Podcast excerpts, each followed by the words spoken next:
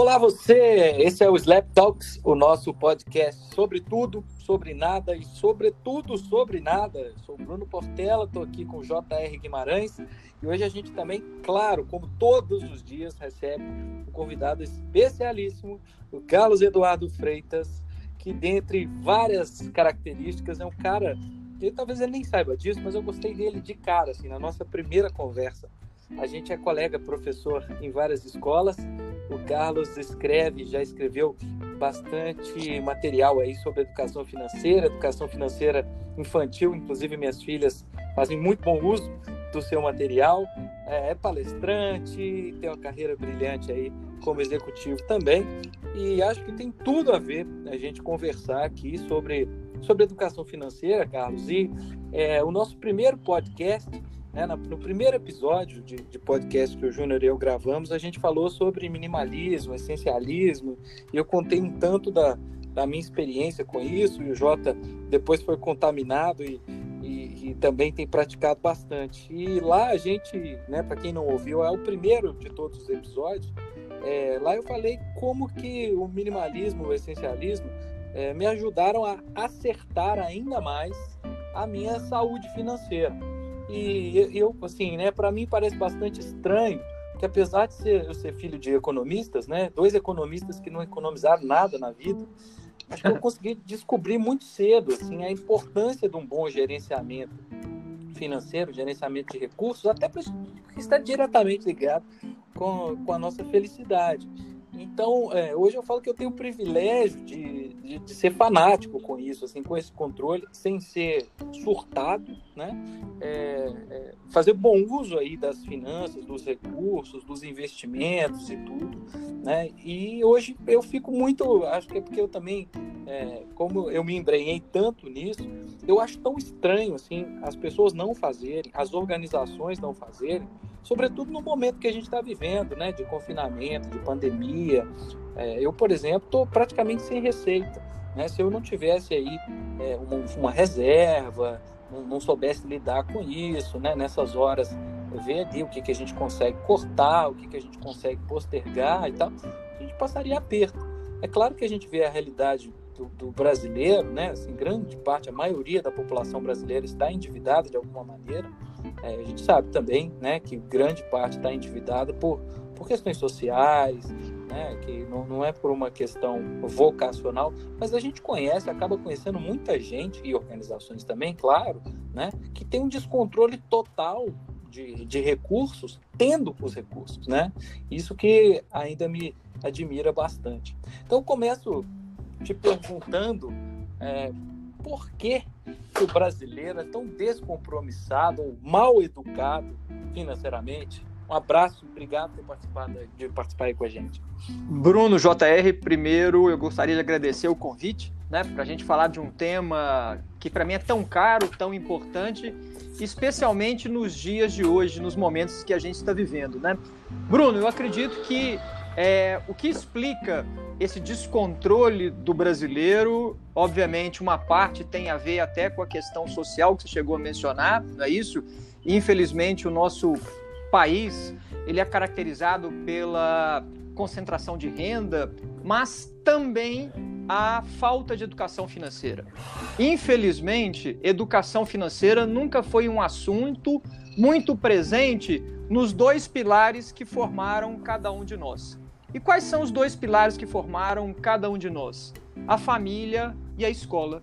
E infelizmente, falar sobre dinheiro não estava presente nas nossas aulas, nos nossos cursos, e falar sobre dinheiro também não era um hábito em nossas famílias. E em virtude de muitas mudanças, inclusive algumas positivas, né, que a gente teve no país nos últimos anos, durante um período de avanço econômico, as pessoas se viram diante de ter que tomar decisões financeiras. E sem uma educação financeira, acabaram muitas vezes tomando uma decisão equivocada. É, por exemplo, vou comprar o meu carro em 60 parcelas, sem entender que quando ele se compromete a comprar um carro em 60 parcelas, ele está comprometendo um valor durante cinco anos. E, Bruno, cinco anos é um período muito longo da nossa vida. Muita coisa vai acontecer na nossa vida, positivas e negativas. para eu fazer algo que vai me impactar durante um período tão longo, eu tenho que ter muita certeza. Essa pessoa toma a decisão de comprar um carro é, levando em consideração somente a parcela e se esquece que ao comprar um carro, muitos outros gastos irão se incorporar ao nosso orçamento. Eu tenho que ter, gastar com combustível, eu tenho que ter um seguro, eu tenho que ter o documento em dia, eu tenho que fazer uma manutenção, mesmo que seja um carro novo. E quando a gente olha, esses valores todos começam a não caber dentro do orçamento. Essa já é uma grande dificuldade. É, com certeza, Carlos. Eu, eu sou muito fã do seu trabalho. É, ontem mesmo eu estava assistindo uma entrevista que você deu, uma palestra que você fez. Né, você fala algo assim que eu, que eu sempre trouxe para dentro da minha casa mesmo. Né, assim, porque também vivi e vi isso acontecer bastante aí próximo a mim, né? Como que muitas vezes o mau gerenciamento de recursos, de dinheiro e tal, gera problemas para um casal, gera problemas para uma família, não é? A gente vê tantos casos assim, às vezes, né, de uma família abastada, que aí morre a matriarca ou o patriarca, é, deixa uma herança, isso, né, assim, claro, tirando a perda, isso é uma coisa boa, né? E isso é responsável por destruir um lar, por, pela ganância da coisa e tudo mais. Casais que se separam, né? Achei muito interessante você falar que existe também a traição financeira, né? E que a traição financeira é tão, tão grave quanto a traição física, carnal, né? Porque é, casais não conversam sobre recursos e quando vão ver, né? Quando tem que conversar, é, aí a coisa já já foi pro buraco, né? E, e, e principalmente o que você falou, você faz um trabalho fantástico aí com crianças, mas eu entendo que a educação financeira não é algo fundamental e basilar para a infância. Eu acho que né, tem muito adulto, tem muito idoso aí que precisa né, ainda da, da, da educação financeira, como você mesmo falou, né? Não, não é uma prática é, cultural, social, as pessoas não falam. Aqui em Minas Gerais eu fico impressionado que as pessoas não falam sobre dinheiro. Eu, eu, eu sei intimidade de várias pessoas, qual que é a posição favorita do Kama Sutra, mas não sei quanto que a pessoa ganha, não é? Então, assim, a gente tem essa dificuldade de falar é, é, quando a gente faz bem, né? Eu, eu, te confesso que eu tenho dificuldade de falar sobre isso, porque senão fica parecendo que eu estou contando vantagem. Até Sim. no início aqui desse, desse capítulo, né? Quando eu falo, não, eu, eu, eu fiz isso, eu fiz aquilo, eu me dei conta disso. Mas eu me dei conta disso quando eu comecei a ser um assalariado. Do tipo, ó, tá bom, eu era estagiário lá, ganhava um salário mínimo, Tá bom, beleza. Quanto que eu vou guardar por mês? Guardar para quê? Para quando eu não tiver a renda ou quais são minhas metas com aquilo. Então isso foi muito natural para mim, mas eu sei que isso não é natural. Esses dias mesmo, estava contando para alguns amigos como é que foi a minha saga. Eu fui morar sozinho, né, antes de me casar e tudo. E aí todo mundo, é um grupo de jovens, né, eles estão assim, nossa, mas como é que você foi morar sozinho? Aí eu fui abrindo para eles, falando, na época o meu salário era tanto, o aluguel era tanto, o salário mínimo era tanto, é, me sobrava tanto. Aí eles falaram, mas como é que você fazia essa engenharia? Como é que sobrava dinheiro e tal? Você não saía? Não, saía, claro, né? Eu era jovem, eu tinha aí né, as minhas baladas e tal. E nessa época eu ainda era jovem e solteiro, né? enfim, né, suas, suas, suas dívidas são mais altas com entretenimento, lazer, enfim, outras coisas. E, e eles olhando para aquilo assim do tipo, nossa, mas tudo que eu ganho hoje eu, eu gasto. Falei, então tem alguma coisa errada, né? E também a quantidade de pessoas no Brasil. É, me recordo bastante de você falando sobre um jogador de futebol, é que a gente tem essa mentalização, jogador de futebol que ganha né, 500 mil reais por mês, aí ele joga em alto nível durante oito anos, ou seja, fala, cara, esse cara fez fortuna. A gente conhece vários aí, né, para citar, que ou perderam tudo, não souberam gerenciar, ou hoje tem que fazer bico de qualquer coisa, ficar buscando alguma porque ele também não se prepara profissionalmente para o que ele vai fazer depois que encerra a carreira de jogador e tudo mais, né? Então eu queria que você comentasse isso assim, né? O que, que você está vendo de mudança nesse processo e se é por aí mesmo. Bruno, é, você falou muitas coisas interessantes, então deixa eu só resgatar algumas coisas que você disse, terminando por essa que você falou do exemplo jogador de futebol, ou do artista, do cantor. Uhum. É, isso quebra um primeiro paradigma que a gente tem quando a gente fala de educação financeira. Muitas vezes, quando eu dou dando palestra em empresa, principalmente para o pessoal mais da área operacional, é, eles até falam, ah, Casa Eduardo, bacana o que você disse, legal e tal, mas meu problema é que eu ganho pouco. Porque se eu ganhasse mais, se o meu salário fosse maior, obviamente que eu não teria problemas financeiros. E eu sempre gosto de mostrar esses exemplos de pessoas que ganharam milhões, de pessoas que ganharam muito dinheiro e que infelizmente terminaram a vida sendo ajudada por amigos porque não tinham mais dinheiro. Ou seja, educação uhum. financeira não é uma questão de ganhar muito ou ganhar pouco. Educação financeira é uma questão de fazer escolhas. Bruno, a educação uhum. financeira ela vai ser importante para qualquer pessoa, independente de ganhar muito ou pouco. Por quê? Porque todos nós temos o mesmo dilema. Qual que é o nosso dilema na nossa vida? Né? Se a gente pudesse resumir a nossa vida naquela balancinha antiga de feira de dois pratos, num dos pratos uhum. estão os nossos desejos. O que a gente quer fazer, o que a gente quer ter, o que a gente quer conhecer. Poxa, a lista de coisas que eu ainda quero fazer na minha vida é praticamente ilimitada. Só que tem o outro prato da balança. E no outro prato estão os nossos recursos. E infelizmente, Bruno e JR, os nossos recursos eles são limitados. Vamos falar do recurso que eu julgo mais precioso, que é o tempo. Poxa, o tanto de coisas que eu gostaria de fazer num dia como hoje, profissionais, pessoais, com a minha família. Só que qual que é o problema? O meu dia, como o dia de vocês, quando começou, só teria 24 horas. Agora faltam, falta muito menos tempo para dia terminar. Não vai pra, dar para fazer tudo aquilo que eu gostaria de fazer. Outro recurso importante nos dias de hoje é o dinheiro, ele nos ajuda, ele é um meio para que a gente possa realizar alguns objetivos nossos, ele também é limitado. Diante desse dilema, o que, que a gente deve fazer? Só tem um caminho, escolher. As pessoas Muitas acham que não precisa escolher. Ah, eu não quero escolher entre uma coisa e outra, eu quero as duas, eu gosto das duas. Não é possível que eu trabalhe tanto e não possa ter as duas. Bruno, as justificativas são as mais diversas possíveis. Mas aquela pessoa que não escolhe, que acha que pode ter uma coisa e outra, mais dia, menos dia, ela vai acabar numa situação de desequilíbrio financeiro. E o desequilíbrio financeiro, como você já disse, ela é terrível porque ele afeta a vida de uma pessoa em todas as dimensões. Começa, óbvio, como um problema de dinheiro. Eu não consigo pagar minhas contas, não é legal. Quem não paga as contas não consegue dormir, não consegue relaxar. O que, que acontece? O nosso corpo e a nossa mente começam a sentir, ou seja, o problema sai do bolso e começa a afetar a saúde física e mental. Sem dormir, sem relaxar, eu fico mais nervoso. E se eu fico nervoso, eu começo a brigar com a esposa, com os filhos, com os vizinhos, com os amigos, com os colegas de trabalho, ou seja, os meus relacionamentos sociais começam a ficar comprometidos. E, obviamente, isso vai chegar até onde? No ambiente profissional. Com a cabeça cheia de preocupação, a gente não consegue se dedicar à tarefa que a gente precisa, a nossa produtividade cai, os erros aumentam e aumenta até o risco da empresa que nos emprega ou da nossa empresa própria quando trabalhamos, né? É começar a ou não querer mais o nosso trabalho ou então ter o um resultado negativo. Olha só como é que a vida da pessoa acaba envolvida. E como é que eu saio disso? Com a educação financeira melhorando os nossos hábitos na relação com o dinheiro. E uma pessoa, Bruno, que hoje não está satisfeita com o resultado que ela tem, só tem um caminho. Qual que é o caminho? Mudar hábitos. Mas muitas uhum. vezes mudar hábito é o mais difícil, né? A pessoa, ela quer, eu sempre uso uma analogia, ela quer emagrecer, mas quer continuar comendo as mesmas coisas na mesma quantidade. Aí eu quero uhum. ter uma saúde financeira, mas quero continuar fazendo as mesmas coisas na mesma velocidade, o mesmo gasto. Aí não tem jeito. E nesse momento que a gente vive, né, a pandemia, ela trouxe diversos novos desafios, né? Basicamente, a gente pode agrupá-los em dois. O que está acontecendo? De um lado, você já até mencionou, a receita de muitas famílias e de muitas pessoas está diminuída. Ah, não, eu sou uhum. assalariado, eu estou tranquilo, etc. Será que está mesmo?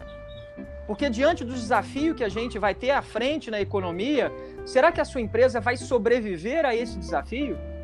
E mesmo os assalariados já têm uma perspectiva de ter redução de salário, né? Pela legislação que o governo trouxe. Eu, durante alguns meses, claro. posso ter um salário menor. Então, o primeiro desafio tem a ver com a questão da renda. E o segundo desafio tem a ver com a questão das despesas, porque muitas vezes, nesse movimento de isolamento social tão necessário para o momento que a gente vive, algumas despesas nossas estão aumentando. Eu tenho falado com muitas pessoas, dado consultorias online, etc. As pessoas estão impressionadas com o tanto que estão gastando com comida, por exemplo. Por quê? Tá todo mundo uhum. em casa, né? É, todo mundo se alimentando nas refeições tradicionais. Quando você está em casa, é um lanche aqui, um lanche acolá, etc. E quando você vai ver esse volume de dinheiro começa a afetar o seu bolso.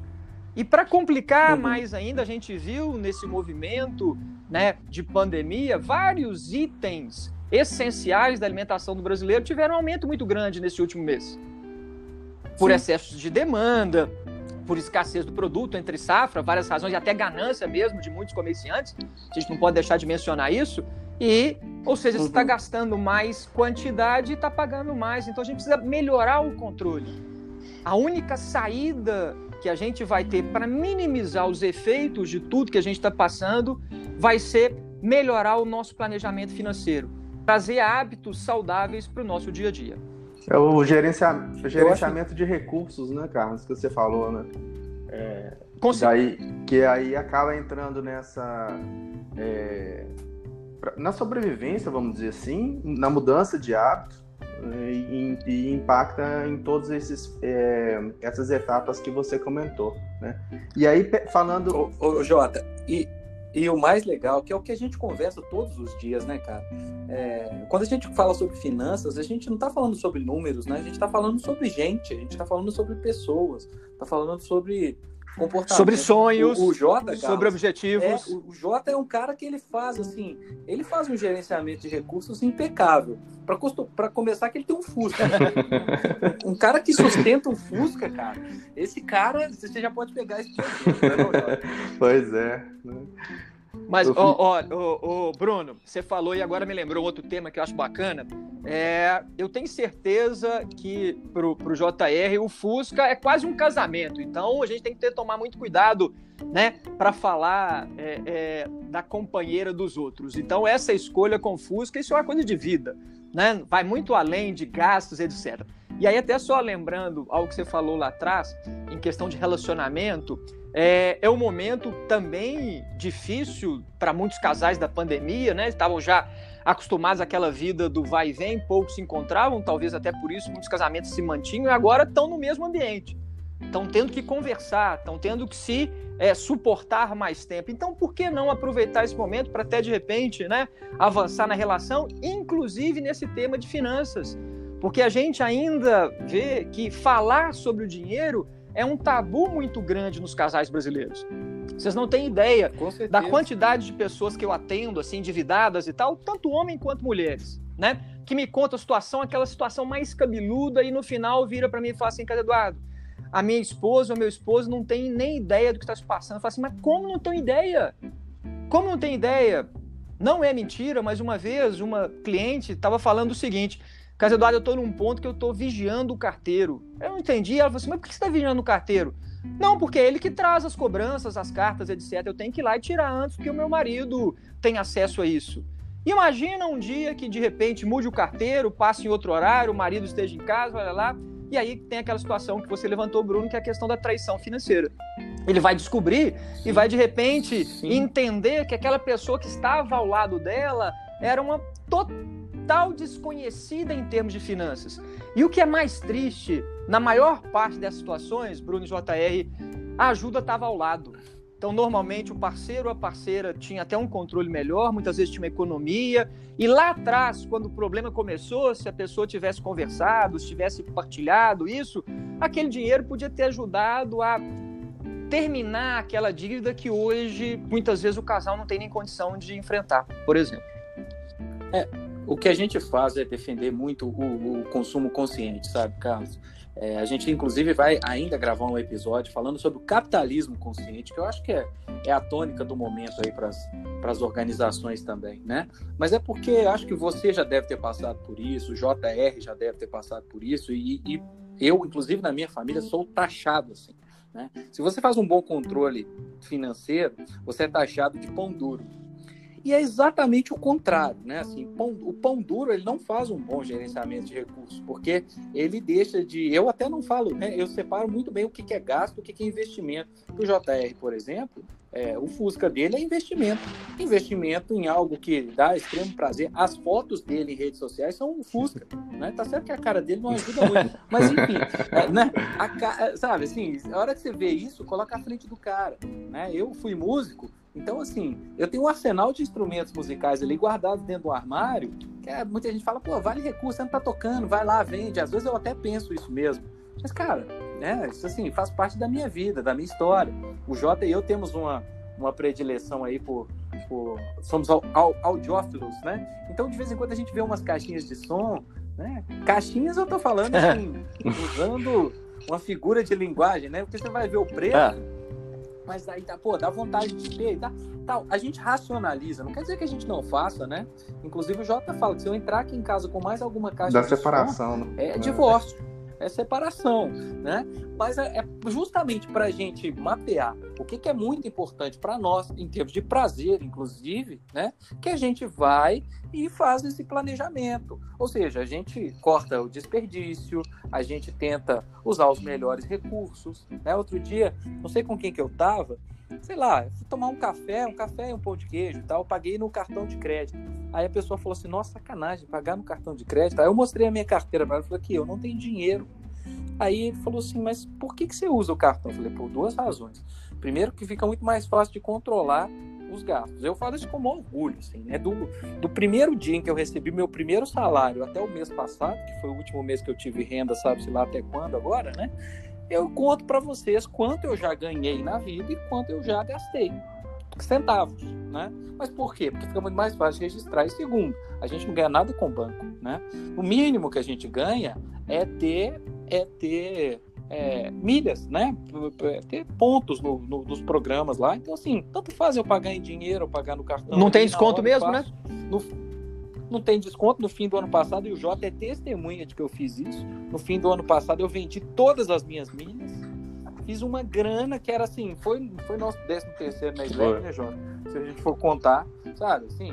Ah, é, e aí, na, na, Black Friday, eu saí comprando loucamente. O Jota falou: o que, que aconteceu? Você descontrolou? Eu falei: não, eu tô aproveitando o momento. Então, o computador que eu queria comprar, né, que uma semana antes estava R$ 4.500, eu paguei 3 o telefone que eu queria comprar, que uma semana antes estava 4 mil reais, eu paguei 2,300. Entendeu? Então, assim, você saber os momentos também, não é que você se priva completamente de compra, de consumo, de prazer, muito pelo contrário, mas você se orienta para o melhor momento de, de fazer isso. Turismo, por exemplo, né? Nós, Carlos, que a gente tem criança na escola e o Jota não tem filhos, né? E segue um calendário escolar, mas o Jota é marido de uma professora, ele também segue isso. A gente vai viajar em janeiro, alta temporada. O que, que a gente sabe? Vai ser sempre muito mais caro. O que, que a gente pode fazer? Planejar a viagem um tempo antes.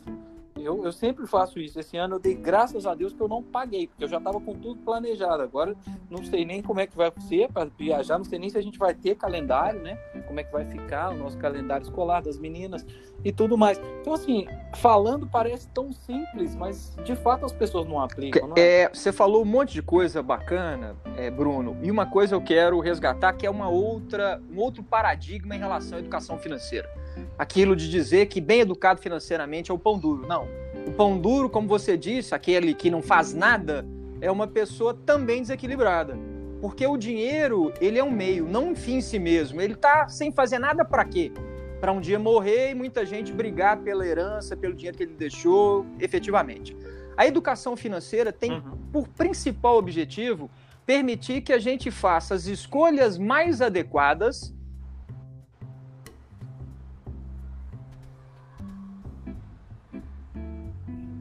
Opa, o Carlos sumiu aí?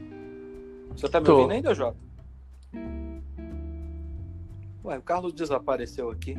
Tá vendo? Foi falar do pão duro. Algum pão, pão, duro deve ter falado aí. Tá vendo? Eles estão aqui, ó, ocupando banda da minha internet. Né? É por isso que a minha internet tá tão ruim. Desculpa, desculpa que. O Carlos, foda aí. É. Bruno, tá me ouvindo de novo? Sim. Desculpa que entrou sim, uma ligação sim. aqui, desculpa. Não tem que. Ah, não, é, faz, não, tem como. Parte, é, faz parte. A gente tá esse negócio do remoto, a gente não tem como desabilitar fazer. o telefone, né? Porcaria do telefone não permite que a gente desabilite o telefone. Nunca vi isso. Não, e eu, e eu, fa eu faço questão de não editar isso, até pro pessoal ver historicamente. É, a gente tá no tá meio de uma conversa né? bacana e entra uma ligação. A gente fica tão perdido, não sei nem, nem vi quem era a ligação, já dei end e, e vamos continuar, né? Depois a gente corre atrás. É, dependendo de quem for, você chama para conversa aqui é. e a gente. Mas, mas voltando, né? Então a, a educação financeira tem por objetivo permitir que a gente faça as escolhas daquilo que é importante para gente. E Bruno, acho que essa talvez seja a principal, o principal legado que essa pandemia vai deixar. de repente as pessoas terem um tempo para até refletir sobre as escolhas, né? Porque a gente, como você disse mais de uma vez, a gente vive hoje numa sociedade onde o consumo exacerbado é extremamente valorizado, não é assim? A gente recebe ao longo de um dia milhares de estímulos para consumir um produto, para consumir um serviço, e as promessas são de que esse serviço, esse produto vai nos deixar mais bonitos, mais jovens, mais inteligentes, mais um monte de coisa. E os estímulos vêm de todos os lados, de todos os lados. E aí eu sempre pergunto para as pessoas: vocês estão filtrando isso? Por que filtrando? Porque não é porque algo serve para alguém que necessariamente vai servir para mim. Gosto é uma coisa pessoal. E aí, uma uhum. outra coisa que a gente tem em comum, na minha casa, eu e minha esposa, já desde o princípio, é, escolhemos viajar como algo que para nós é fundamental. É a nossa escolha. Uhum. E, obviamente, a gente tem tentado é, trazer os nossos filhos para isso, mas o nosso orçamento, ele, obviamente, privilegia isso. E, obviamente, a gente tem que fazer ou deixar de fazer outras coisas para poder sobrar mais dinheiro para a gente fazer as nossas viagens, as viagens que a gente sonha. Né? E aí entra uma outra claro, ferramenta que claro. você também disse, só para corroborar, o cartão de crédito eu uso muito nesse sentido. Eu digo que eu só colocaria mais uma vantagem no cartão de crédito. Para mim, eu sempre falo que são três. Primeiro, segurança. Né? A gente viaja muito, mas se eu tivesse que levar em todas as viagens dinheiro e perdesse o dinheiro no é, primeiro é. aeroporto que você passou. Né? Se você perder um cartão de crédito, é. você bloqueia. É, se você tem segurança e não põe a senha junto, em 48 horas você tem um novo cartão, tem um cartão provisório no seu celular para poder utilizar. A segunda é o controle, né? O cartão de uhum. crédito permite dizer, é, sem até muito esforço, porque hoje tem aplicativos, tem sites que mostram isso, quanto você está gastando em combustível, quanto você está gastando em alimentação, quanto você gastou no lazer, etc, etc. E o terceiro é que o cartão de crédito uhum. nos recompensa a partir do uso. Se eu não tenho nenhum desconto para fazer uma despesa, seja na farmácia, seja no supermercado, seja no posto de gasolina e pagar em dinheiro, eu coloco no cartão. As minhas despesas de viagem, que depois as uhum. empresas vão me reembolsar, as escolas que eu dou aula me reembolsam, tá tudo no cartão. E pelo menos uma vez por ano eu viajo com toda a minha família com a passagem, muitas vezes até o hotel, pago por quem? Pelo meu cartão de crédito. Então eu cartão, transformo é. É, o cartão de crédito em um aliado à minha vida financeira. É o uso consciente, né? Mas muitas pessoas não conseguem ter esse controle. E aí, várias armadilhas, né? Então, você vê uma pessoa assim, quatro, cinco cartões de crédito, eu pergunto, gente, você tem quantos salários? Você tem quatro, cinco salários? Tem cinco cartões de crédito? Tem um desequilíbrio nisso. Você ganha 5 mil, tem um cartão uhum. com limite de 20, você está procurando corda para se enforcar. Como é que você vai pagar uma fatura uhum. de mais de 5 mil se seu salário é 5 mil e a fatura vence todo mês? Né? Mas assim, uhum. eu estava começando e dei rodeios para chegar numa questão que eu acho importante. É talvez essa pandemia possa nos ajudar a refletir sobre isso, né? Você falou de minimalismo, você falou de consumo consciente. É talvez um alerta para nós, enquanto humanidade, entendermos que não dá mais para ter o consumo como a gente imaginava. Porque até na hora que a gente está é, juntos, o que, que a gente efetivamente precisa? Né? Do amor daquelas pessoas que estão conosco, do bom alimento para ser servido à nossa mesa, não é assim? A gente não precisa muito mais que isso. Né? Então acho que vai ser talvez uma é, oportunidade é. para a gente refletir, para a gente ver quais são as essências. As pessoas estão descobrindo, poxa, na hora que eu estou em casa sem fazer nada, o que, que eu estou buscando? Ah, é uma boa música, então é isso que é bom para mim. Eu estou buscando um bom filme, poxa, isso que é legal para mim. Eu estou lendo um bom livro, pô, isso que é legal para mim, né? Então acho que talvez seja o momento de redescobrir isso e o... efetivamente organizar a nossa vida financeira para atender a... isso que é importante para gente. A gente quis gravar com você nesse momento, inclusive, porque é, concordo que eu acho que está sendo um momento de autorreflexão, né? Acho que forçosamente as pessoas começam aí. Eu queria finalizar com um passo a passo, né? Com o primeiro passo para ter um gerenciamento financeiro melhor. Primeiro, autoconhecimento, né, Carlos? Você tem que saber o que, que é importante para você, o que, que você gosta, é, é traçar metas. No episódio anterior, a gente falou com a Fabiana Bigão, Sim. que você conhece também, sobre gamificação. E eu acho que esse processo funciona muito com crianças, mas funciona muito com adultos também, né? Então, assim, hoje eu tenho prazer é, em guardar dinheiro, eu tenho prazer em ver que eu, né, que, é, é enfim, investimento não é, não é aposta, né?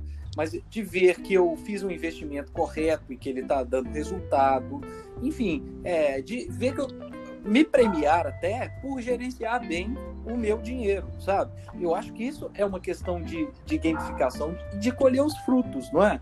Acho que os passos passariam por aí. Você faz alguma coisa de diferente disso que a gente falou, Jorge? Não, não é, é eu sigo também esse, esse, esse passo, né? Que é o autoconhecimento. É, por exemplo, aqui em casa, a gente, em termos de cartão, é, a minha esposa tem um, um cartão e aí a gente concentra as compras todas no cartão dela para até para acumular mais pontos, né? Não ficar, por exemplo, ter dois cartões e dividir o acúmulo de milhas. Então a gente concentra tudo no dela.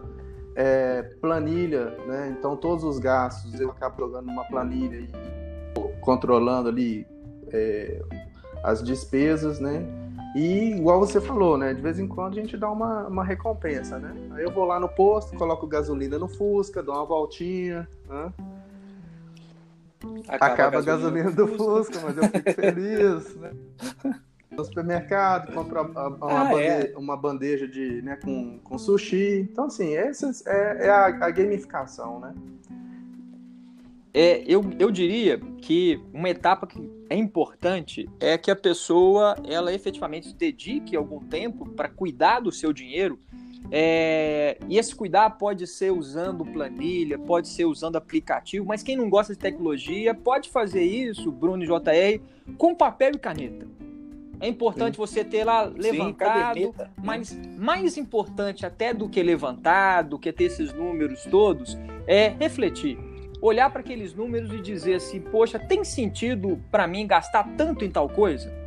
tal coisa efetivamente importante uhum. para mim ou será que de repente eu estou gastando mais do que eu gostaria? Porque se gastar mais do que eu gostaria significa que aquela escolha está nos privando de outra escolha. Gastar naquilo está evitando sim, que eu possa sim. gastar em outra coisa. Que outra coisa? Ah, outra coisa que seja importante para mim. E até refletir. Até buscar alternativas, né, Carlos? Dando um sim. exemplo rápido aqui, por exemplo, ano passado é, o meu computador tava, né, já estava defasado e tal, e aí eu estava olhando para comprar, pra fazer, né, comprar um novo.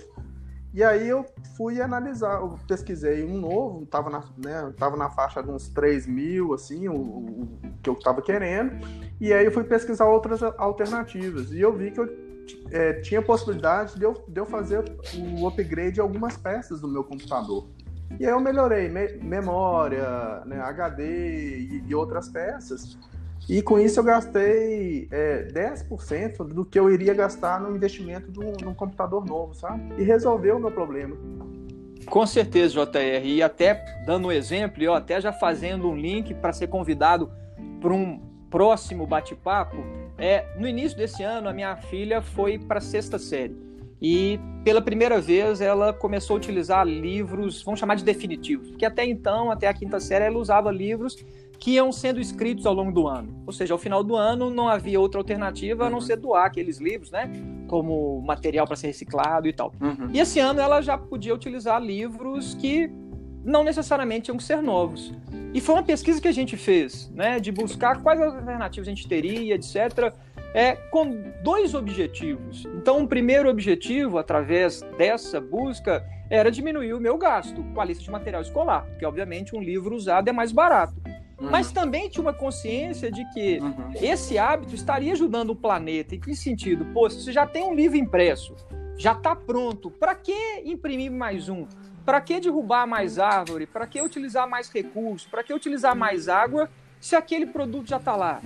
E, obviamente, ele atende a Maria Eduarda e no final do ano, ela conservando bem, que é um compromisso dela, a gente vai poder vender esse livro de repente, pode até ser é, que esse dinheiro seja utilizado para a gente fazer uma celebração de algo que ela goste. Tá? Então, a gente está linkando claro, um monte de coisa claro. para falando de criatividade, de pensar em sustentabilidade, de buscar economizar, mas não é aquela busca da economia do pão duro, não, eu preciso economizar para não é para que de repente esse dinheiro possa ser utilizado para a gente fazer uma viagem de final de semana, que é algo importante para gente, sim, que é algo importante para nossa família. Eu, uma outra dica aí, Carlos, que eu gosto de dar também é o seguinte: é, outra questão cultural do brasileiro, né? A gente é muito acumulador. Eu falo assim que só da gente ter um quartinho lá na garagem com um monte de tranqueira, né? Eu brinco que outro dia eu falei com o meu vizinho, meu vizinho tinha uma pilha de oito pneus na vaga dele. Eu falei, é, qual que é a técnica? Você coloca um pneu careca na sua vaga aqui, deixa ele seis meses, ele se restaura? Como é que é? Né? Assim, porque além de produzir larvas para o mosquito da dengue, eu não, não vejo nenhuma utilidade para isso. E ainda falei com ele, você sabe que tem borracharias que compram esse pneu? Aí ele falou assim: é, pois é. Eu fiquei com dó Ué? de dar. Eu falei, cara, você colocou, você trocou pneu dos seus dois carros né? Trouxe oito pneus para casa, sabe assim, qual que é a utilidade disso? E, e, é o efeito dispensa e quartinho da garagem. Então, algo que me ajudou bastante, eu acho que ajuda as pessoas, é fazer um inventário da sua vida sabe? De ver tudo que você tem. Então, quando você fala assim, ah, tô precisando de uma calça jeans, tá bom, mas vai lá no seu armário né? Dá uma organizada no armário, vê o que, que você tem, separa.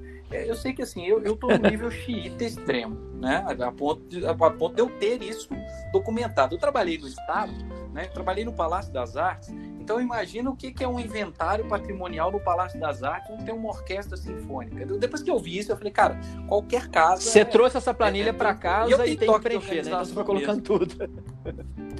Não, e, e é o que eu faço. Mas, assim, a gente que tem filho, Carlos, é, é muito legal. Assim, é, é inclusive, essa semana, quinta-feira, eu já combinei de fazer isso com as minhas filhas. Eu sento com elas, a gente faz uma organização no quarto das duas. Sabe o que, que acontece exatamente nesse dia? E fica a dica aí para quem tem criança. Elas descobrem um tanto de coisa que elas têm e que elas não estavam usando, por quê? Porque estava mal alocado, porque estava escondido. É como se, de verdade, é como se o Papai Noel passasse em abril né?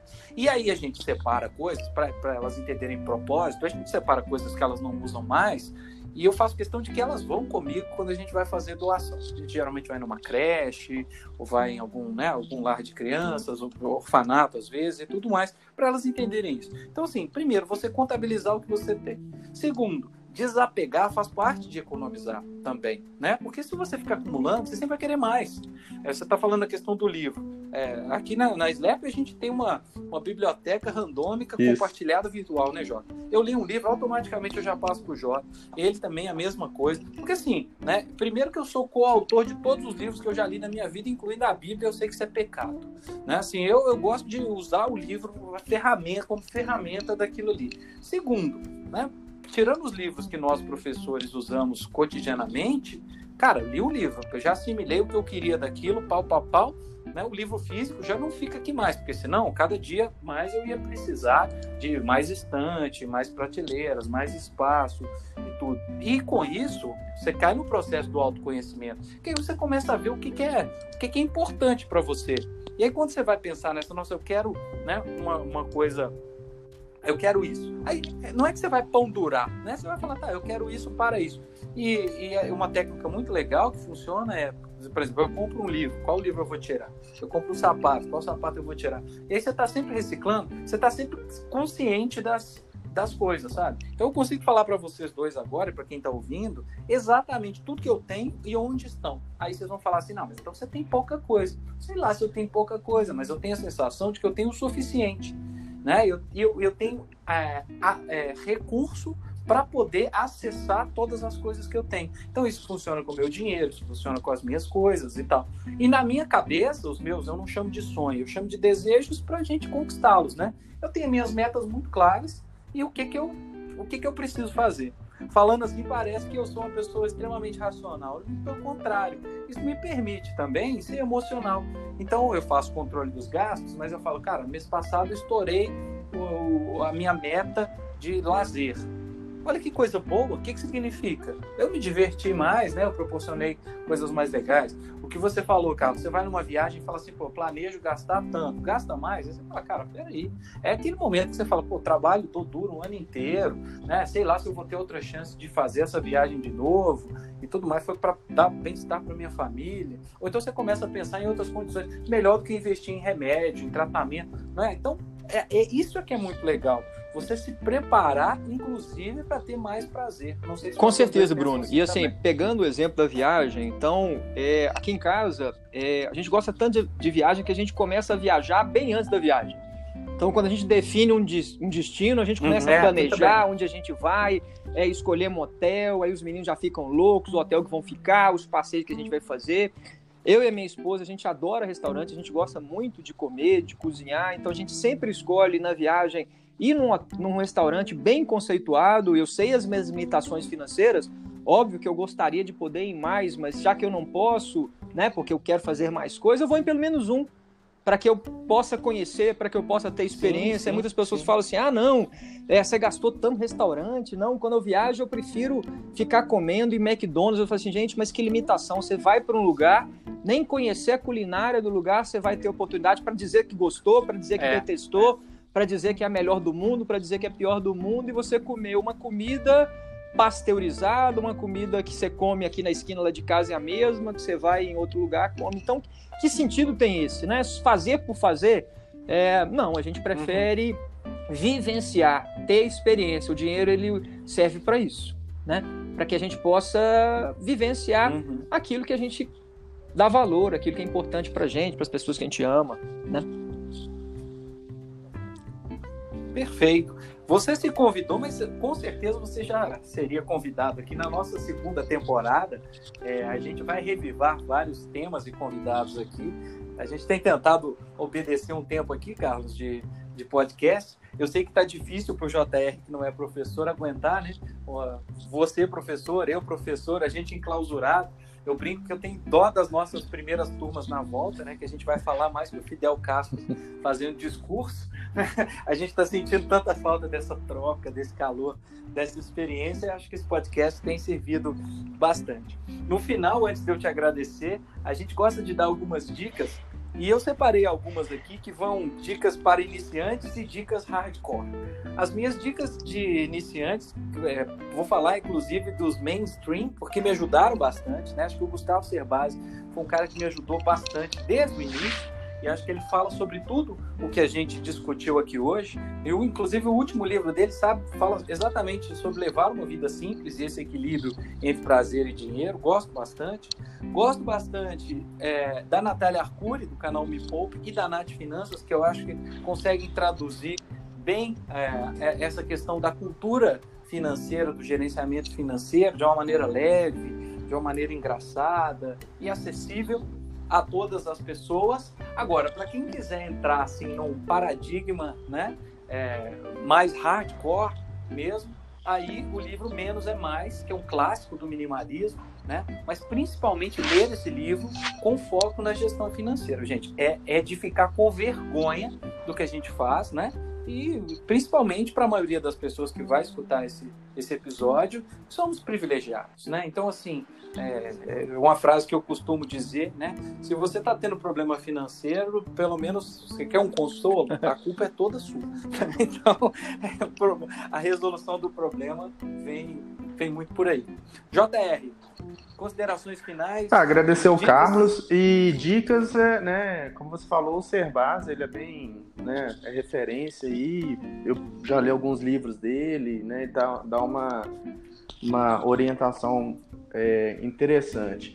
E já que nós, né, nós falamos tanto de dinheiro, mas eu acho importante também é, as pessoas pesquisarem sobre inteligência emocional, né? Lerem um pouco de inteligência emocional. Porque um, e, e que é, é, tema de um dos é, nossos é tema de um, Mas né, né, que acaba que as duas, é, é, é, esses dois temas, eles caminham juntos. É isso.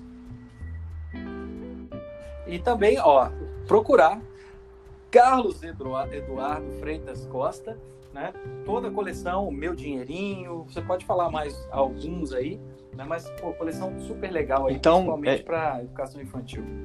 Carlos, eu obrigado, agradeço né, o convite. São dicas de duas pessoas cujo trabalho eu me inspiro muito, acho que são bem bacanas, né, além desse que já falaram, mas especialmente Eduardo Amuri, que trata de finanças de um jeito bem bacana, tá? é, descomplicado, uhum. ele vai direto ao ponto, ele fala o que a gente gostaria de falar. Ele é bem bacana, tem o Dinheiro Sem Medo, um livro dele muito legal, Finanças para Autônomos, outro livro dele bem bacana. É, a Cássia de Aquino, que né, é minha mestre, foi quem trouxe educação financeira para o Brasil, das primeiras pessoas a falar disso. Depois o trabalho muito voltado para a educação financeira de crianças, que é uma paixão. é, e uma paixão por duas razões. Primeiro, pessoal, que eu tenho dois filhos, a Maria Eduarda de 11 e o João Pedro de 3 anos, então eu preciso trabalhar isso com eles. E também porque eu atendo muitos adultos que eu sei que os problemas que eles têm hoje vêm desde a infância, né? Se lá atrás eles tivessem tido acesso a uma boa educação financeira, hoje eles estavam usufruindo melhor do, do seu dinheiro, né? Então, a, a Castro de Aquino é uma referência e a própria professora Vera Rita, que trouxe a questão de finanças comportamentais para o Brasil, que é um tema bem bacana para a gente entender um pouquinho como é que a nossa cabeça funciona, né? Como é que a gente tem algumas armadilhas que a gente acaba caindo nelas. É importante isso. E é, é, já que você adiantou, também dá sugestão para aqueles que são pais. Eu tenho livros escritos para crianças, né? Criança na primeira infância, coleção Meu Dinheirinho. São quatro historinhas, que são quatro pilares: ensinar a ganhar, uhum. gastar, doar e poupar, de uma maneira bem lúdica. E ano passado também lancei um livro uhum. para adultos uhum. para falar de educação financeira de crianças, que sim, dinheiro é assunto para crianças, né? Eles estão disponíveis hoje nas grandes lojas do ramo, Amazon, Americana, a gente pode pedir pela internet. Vai ser um prazer, né, compartilhar com vocês e fazer um convite. Eu tenho um perfil no Instagram, arroba meu pontinho dinheiro, então arroba ponto dinheiro que a gente trabalha essas questões de educação financeira. Vai ser um privilégio ter é, os seus ouvintes compartilhando desse assunto conosco lá. Seguiremos, com certeza, meu caro. Muito obrigado. E muito obrigado a você que tem acompanhado, então, essa primeira temporada do Slap Talks. Eu falo que tudo que acontece aqui, é, principalmente registro desse momento, acho que um dia a gente vai escutar esses, esses episódios e falar, nossa, lembra o caos que estava sendo, lembra os nossos anseios e tudo, mas que legal que a gente está podendo aí é, registrar esses momentos e com gente tão legal e tão qualificada. Então continue escutando aí o nosso podcast sobre tudo, sobre nada e sobretudo sobre nada. Um abraço a todos.